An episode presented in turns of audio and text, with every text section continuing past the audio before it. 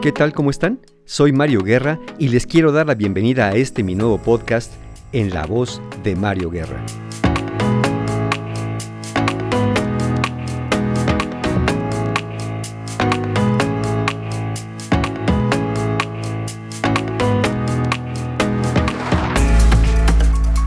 ¿Qué tal? ¿Cómo están? Me da mucho gusto que estén aquí en un nuevo episodio de mi podcast y hoy vamos a hacer el inicio de una trilogía de programas que están muy relacionados entre sí.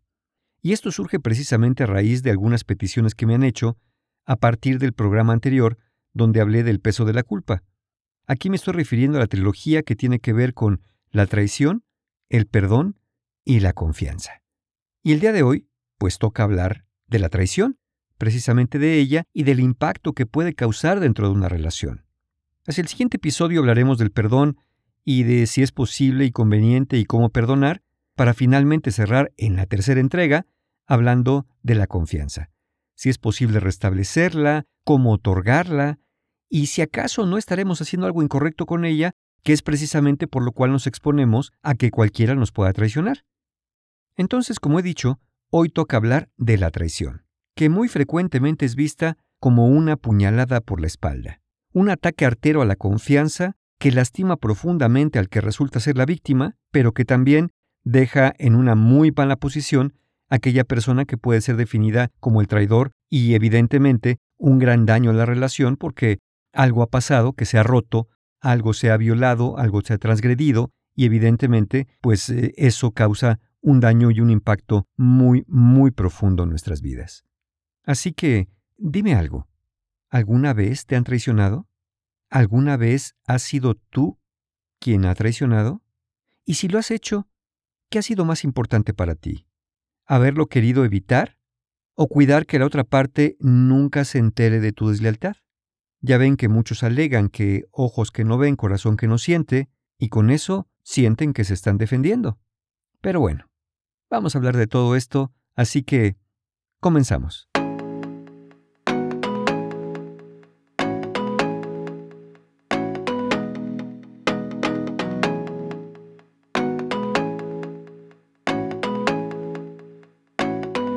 Hablar de la traición, conviene primero entender la estructura que la antecede y así poder identificar por qué duele tanto.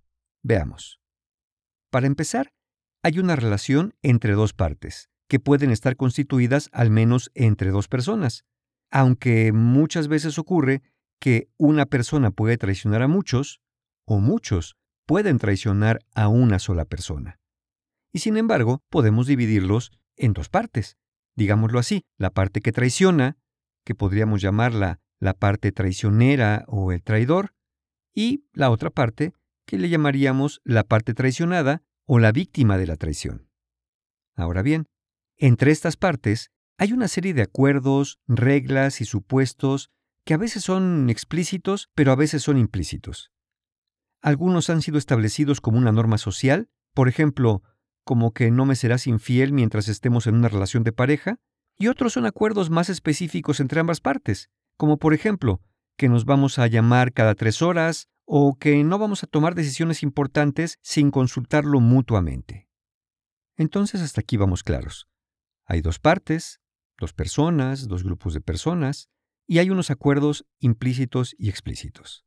Ahora bien, también entra en juego una expectativa, y es la expectativa de que la otra persona sea leal a esos acuerdos y sea leal a la relación que tiene con nosotros.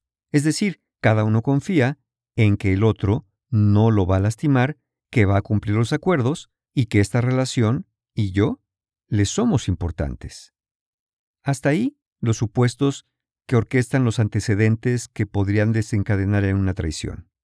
Ahora veamos. Cuando una de las dos partes rompe o transgrede los acuerdos o normas, ocurre lo que podemos llamar una deslealtad y una violación a la confianza que se nos había otorgado. Podemos decir entonces que la otra persona nos ha traicionado y que nosotros hemos sido víctimas de esa traición. Pero hablé de lealtad, así que pensemos en ella como un valor. Sabemos que los valores se sostienen aún a pesar de las circunstancias cambiantes o circunstancias extremas. Y digo esto porque algunos pueden alegar que su traición fue consecuencia de un acto de debilidad, ¿Fue el resultado de un impulso sin pensar? ¿Fue algo que no tuvieron la intención de ejecutar? Pero también bien sabemos que cuando tenemos valores establecidos, por ejemplo, el valor de la lealtad, pues no hay nada que pensar, no hay nada que considerar ante la ocasión de cruzar una peligrosa frontera. Digamos que tenemos bien definida la línea que uno sabe de antemano que no va a cruzar pase lo que pase, y por lo tanto ni siquiera se pone en situaciones de riesgo donde sabe que existe la posibilidad de que si ocurre un descuido, de que si se beben unas copas de más, por ejemplo, pues uno pudiera cruzar esa línea que uno ya determinó que no quiere cruzar. A menos, claro está, que no exista tal determinación o que ni siquiera exista tal línea. Es decir, que la persona no se sujete a una escala de valores y entonces la supuesta conducta de lealtad se mantiene solo aparente.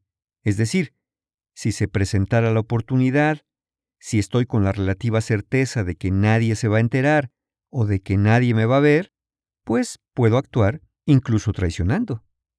Y esto sucede porque la lealtad, en este supuesto, realmente nunca existió. Y lo que sí existe es un actuar conforme al deseo, un actuar conforme a la necesidad y la ocasión, que cuando se encuentran estas tres cosas en el camino, deseo, necesidad y ocasión, y ante la ausencia de esa línea que nos impide cruzar, pues cualquier cosa, realmente cualquier cosa podría pasar. ¿No es así?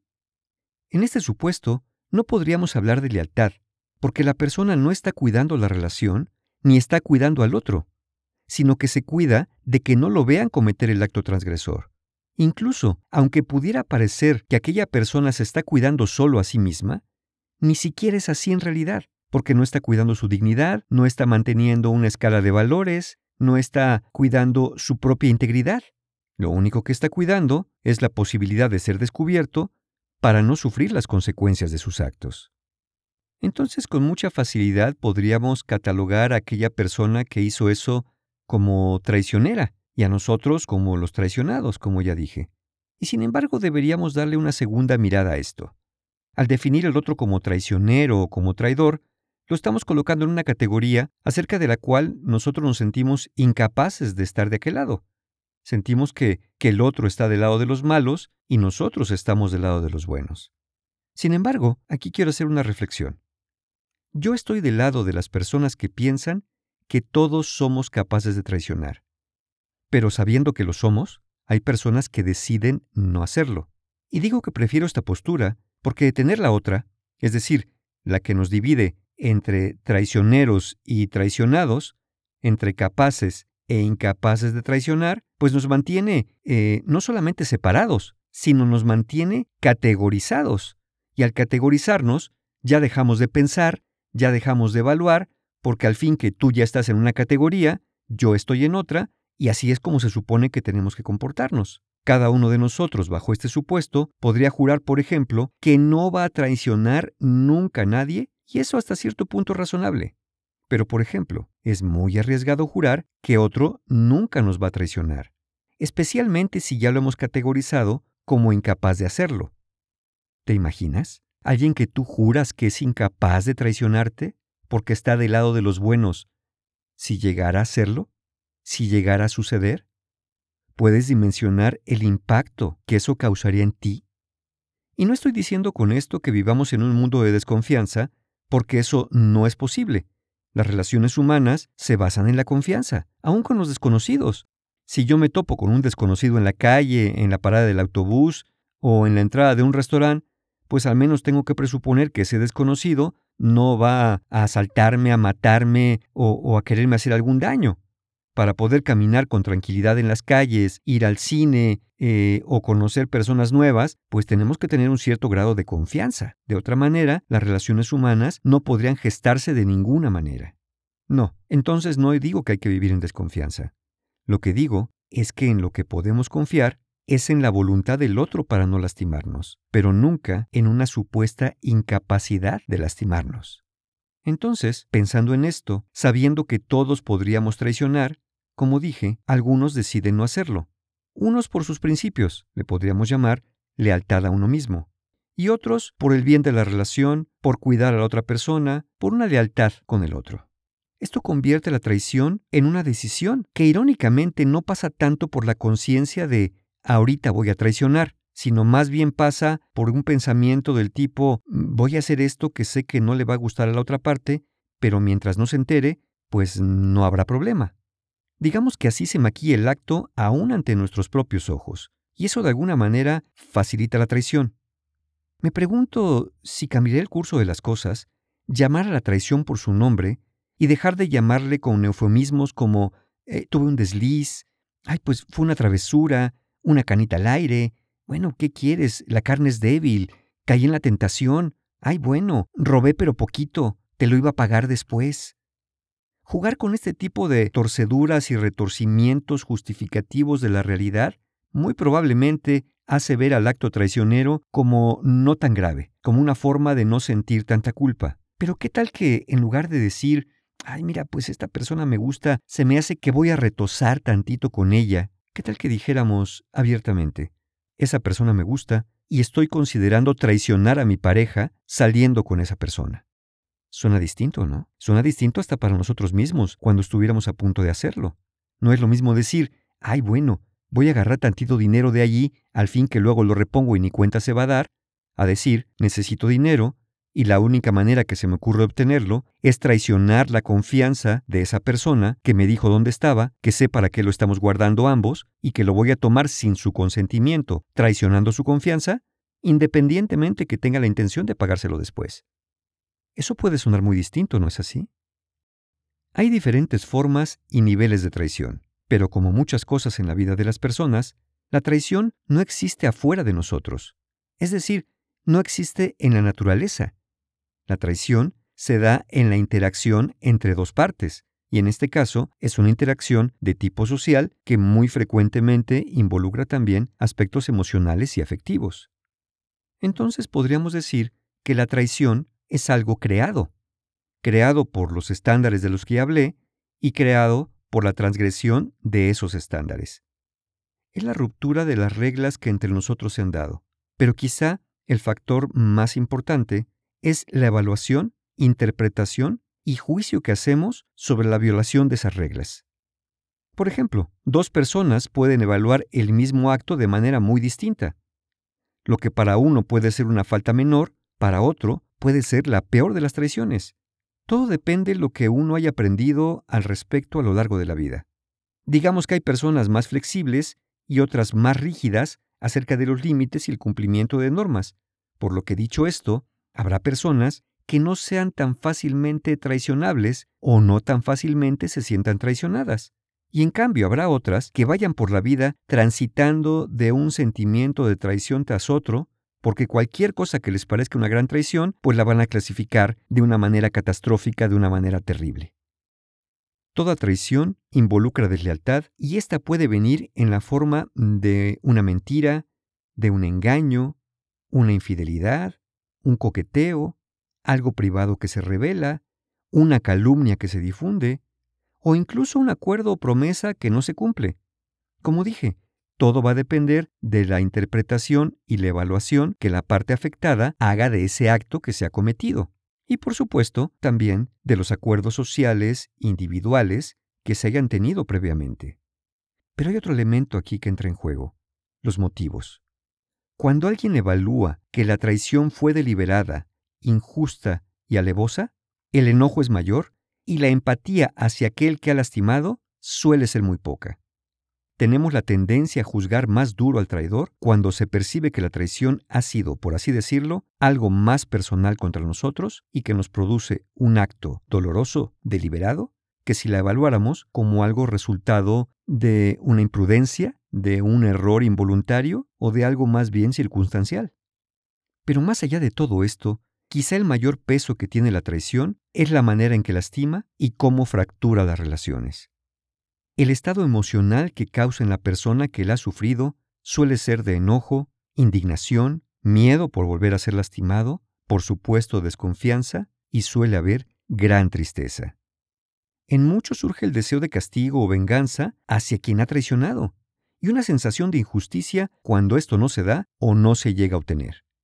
Otra agravante es observar que el traidor no demuestra de arrepentimiento, es decir, que minimice su conducta, que minimice el daño que ha causado y además que incluso minimice la relación en sí misma, porque ya de por sí con la traición, de alguna manera, pues eh, ha pretendido minimizarme a mí, que soy la parte afectada.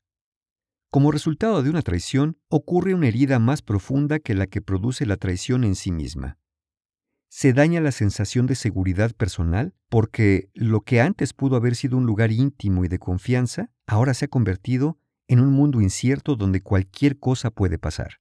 Antes estaba contigo en una relación donde sentía que me querías, donde sentía que te preocupabas, donde sentía que me cuidabas. Y ahora, a partir de esa traición, ya no sé dónde estoy.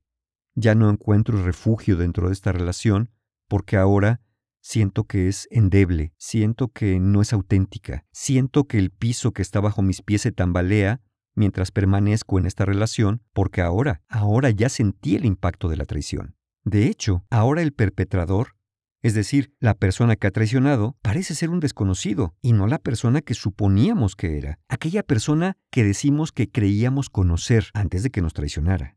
Pero no es que de la noche a la mañana aquel que nos ha traicionado se haya convertido en otra persona es muy probable que haya partes que no nos haya mostrado o partes de aquella persona que no hayamos podido o no hayamos sabido ver y evaluar como de riesgo. Es cuando en retrospectiva pensamos que quizá deberíamos haber abierto más los ojos, ¿no es verdad?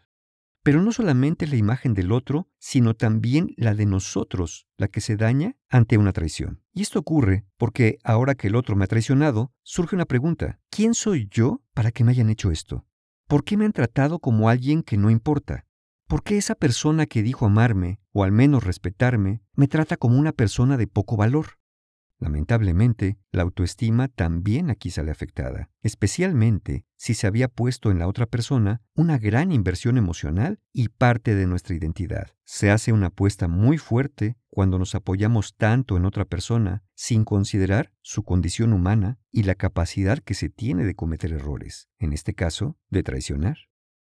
A veces en el nombre del amor se cometen imprudencias, como confiar a ojos cerrados en alguien que aún no demuestra que es confiable, o como tener tanta necesidad de que otro nos quiera, de que otro nos acepte, que los límites y filtros se ven como obstáculos para obtener precisamente lo que siente que se necesita. Es como si dejáramos pasar lo que sea con tal de no sentir soledad y con tal de poder saciar el hambre de aceptación, por ejemplo. Otro efecto negativo de la traición es que incluso a veces la desconfianza se generaliza y como si fuera una forma de contaminación, toda la relación que ha existido entre las partes, incluso lo bueno que pudo haber sido el pasado, se ve manchado, se ve malignizado. E incluso otras relaciones que pueden existir en el futuro van a quedar preentintadas de desconfianza por el temor de que vuelva a ocurrir algo similar se maligniza la confianza como si fuera algo de tontos confiar, y entonces, después de la traición, podríamos hasta hacernos el juramento de que ahora sí, ya nunca vamos a volver a confiar en nadie, que ya no vamos a ser tan tontos y que nunca nadie nos va a ver la cara, ¿por qué? Porque ya no vamos a confiar. Pero eso, eso de alguna manera es imposible. Y si lo pensamos, la confianza puede no tener tanto que ver, sino como la forma en que otorgamos la confianza. En suma, la traición, si se evalúa como algo grave, nos puede dejar bastante maltrechos y la tarea debería ser buscar repararnos a nosotros mismos antes que buscar reparar la relación, porque hay personas que se apresuran a perdonar con tal de no perder y sin darse cuenta, quien acaba por perderse a sí mismo es quien piensa muy poco, precisamente, en sí mismo y en la manera en que otorga la confianza.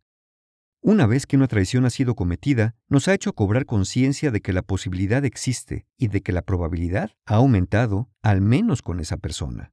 Se requieren muchas conversaciones más que promesas instantáneas. Se necesita observar más que escuchar y sentir que al menos existe la voluntad del otro para no volver a lastimarnos y no solamente el interés y la prisa de ser perdonado cuanto antes.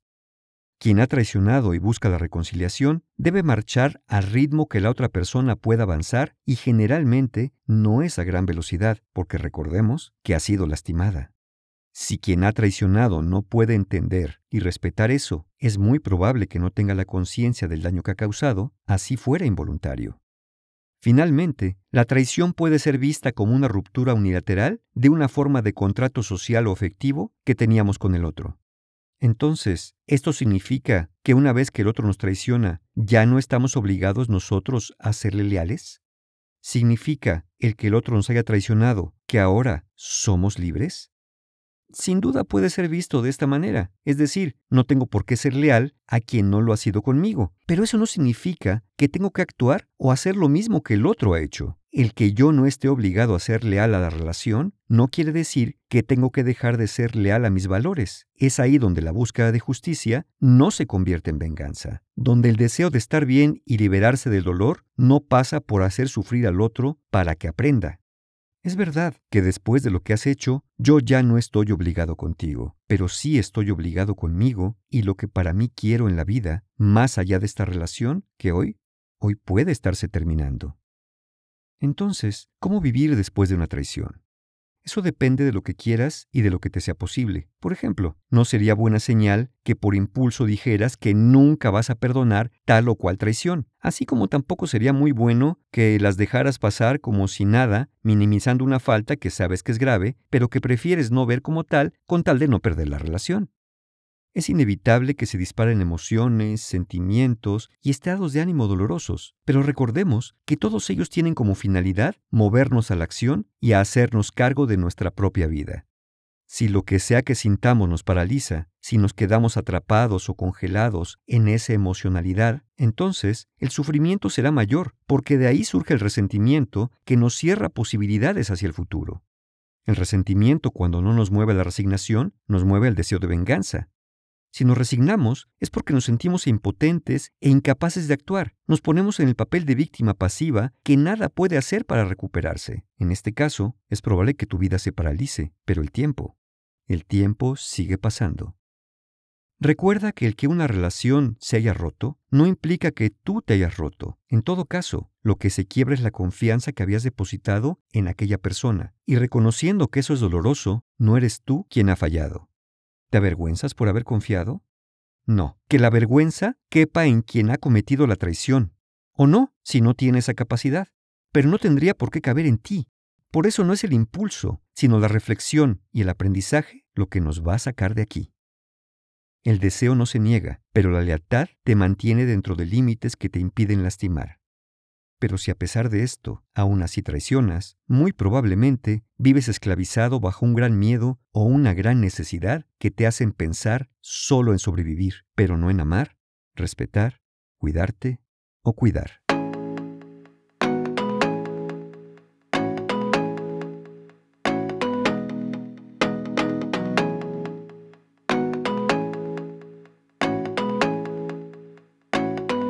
Y sé que quedan muchas preguntas abiertas. ¿Se debe o se puede perdonar una traición grave? ¿Puede una relación volver a la normalidad después de una experiencia de estas dimensiones? ¿Se puede volver a confiar? Recuerden que este es el inicio de una trilogía de episodios. En el siguiente hablaremos del perdón. Y finalmente, en el tercero, hablaremos de la confianza. Así que habrá oportunidad de ir armando toda una historia hasta encontrar la salida. Mientras tanto, los dejo en reflexión y nos escuchamos en el próximo episodio, aquí, en la voz de Mario Guerra. Hasta pronto.